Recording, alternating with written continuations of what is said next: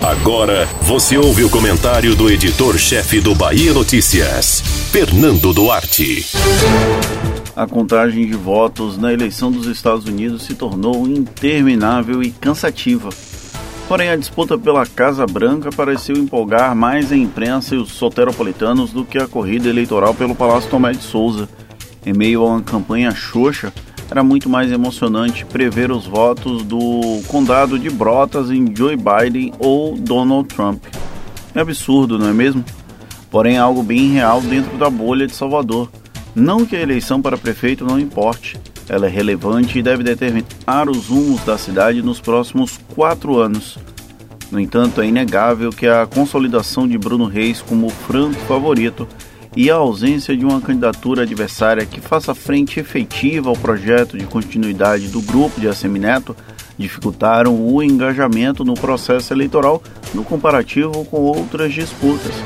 Até 2012, pelo menos, já que a reeleição do atual prefeito seguiu uma linha muito parecida.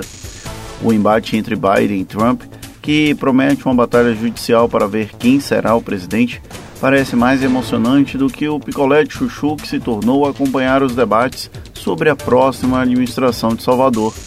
De um lado, o vice-prefeito defendendo o legado do padrinho político. Do outro, todos os oito adversários numa batalha de foice para tentar minar o favoritismo dele.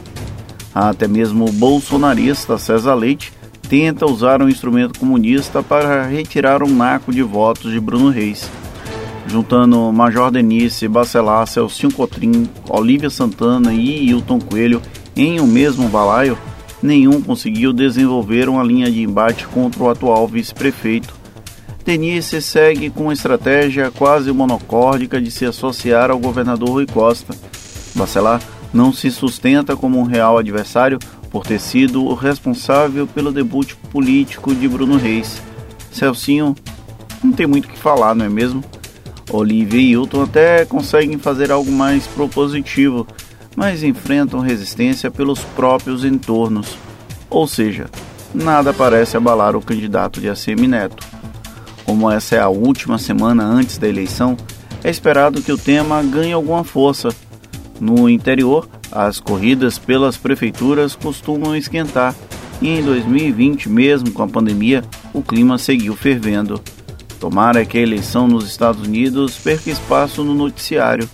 Talvez aí consigamos lembrar que tem uma disputa acontecendo bem debaixo do nosso nariz. Você ouviu o comentário do editor-chefe do Bahia Notícias, Fernando Duarte.